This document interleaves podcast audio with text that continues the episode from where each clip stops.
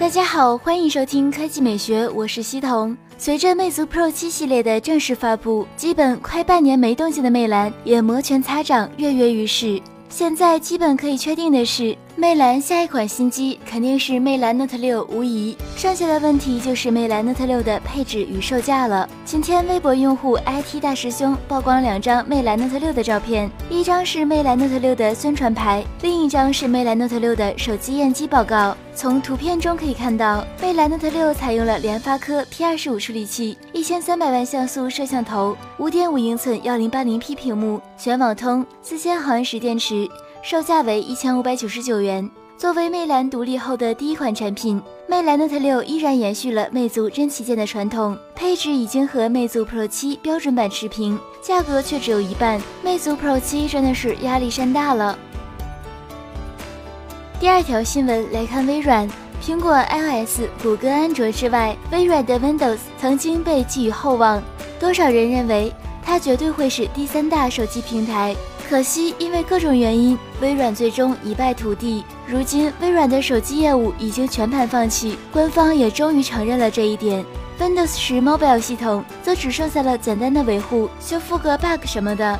一段时间以来，尤其是在和诺基亚品牌的合作结束以后，微软在各地商店都陆续撤掉了 Lumia 手机的销售，包括中国国内只剩下寥寥几部第三方机型。而今，微软中国官方网站上。就连 Lumia 的介绍和产品页面也都通通删除。虽然依然能够找到 Lumia 的入口，但点击后会跳转到英文官网页面。即便如此，也只能看到 Lumia 950、Lumia 950 XL、Lumia 650三款最新机型。可以预料，这个英文页面应该也不会保留多久了。科技美学微信公众号的新闻：华为改变思路，终于要超越苹果，直追全球第一。你觉得华为能在美国立足吗？百分之四十六选择能取得很好的销量，百分之四十一选择能取得一小部分份额，百分之十二选择不能，无法打开美国市场。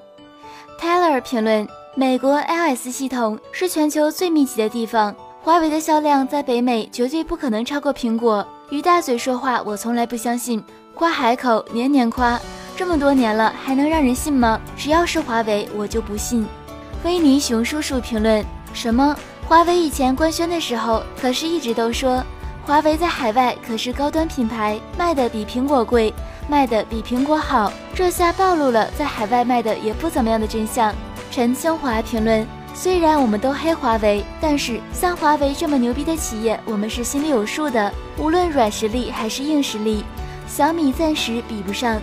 愿华为能在美国披荆斩棘，也让越来越多的厂商在外国取得佳绩，让外国人知道我国的企业也是很牛逼的，我国的产品也是很好用的。加油！Leo 评论：挑战个什么？闪存就这么过去了？强行解释不道歉，有那么一丁点的成绩就开始膨胀，真超过苹果不得吹上天了？